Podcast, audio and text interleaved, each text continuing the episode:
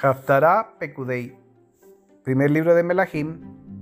del capítulo 751 al capítulo 821. Así se completó toda la obra que el rey Shlomo hizo para la casa del Eterno, y Shlomo introdujo las cosas que su padre David había consagrado,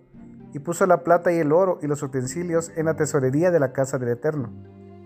Después Shlomo hizo reunir en Jerusalén a los ancianos de Israel, y a todos los jefes de las tribus, los príncipes de las casas paternas de los hijos de Israel, ante el rey Shlomo, para hacer subir el arca del pacto del Eterno desde la ciudad de David, la cual es Sion.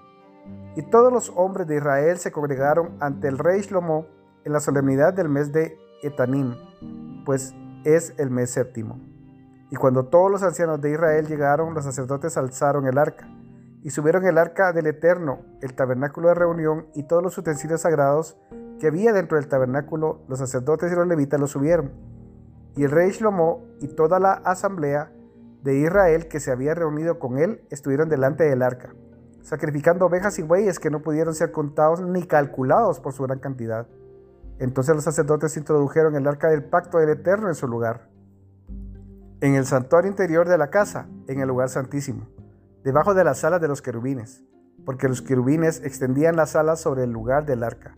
de modo que los querubines cubren el arca y sus varas por encima, aunque las varas eran tan largas que los extremos de las varas se dejaban ver desde el lugar santo, que está delante del santuario interior, pero no podía verse desde afuera, y así están hasta hoy.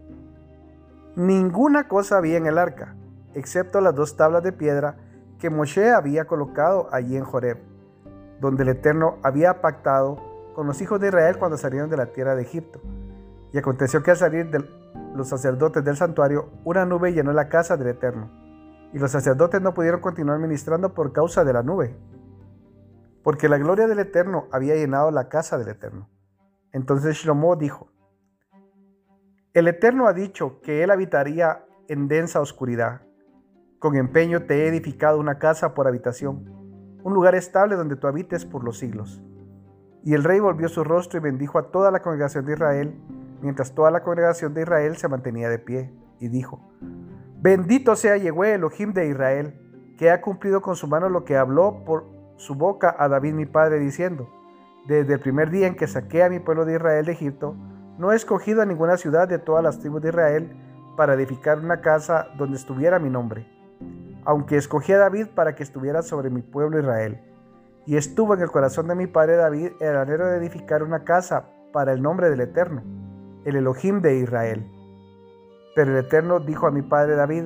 por cuanto ha estado en tu corazón el anhelo de edificar casa para mi nombre, bien has hecho en tener esto en tu corazón. Pero tú no edificarás la casa, sino que un hijo nacido de tus entrañas. Él edificará la casa para mi nombre.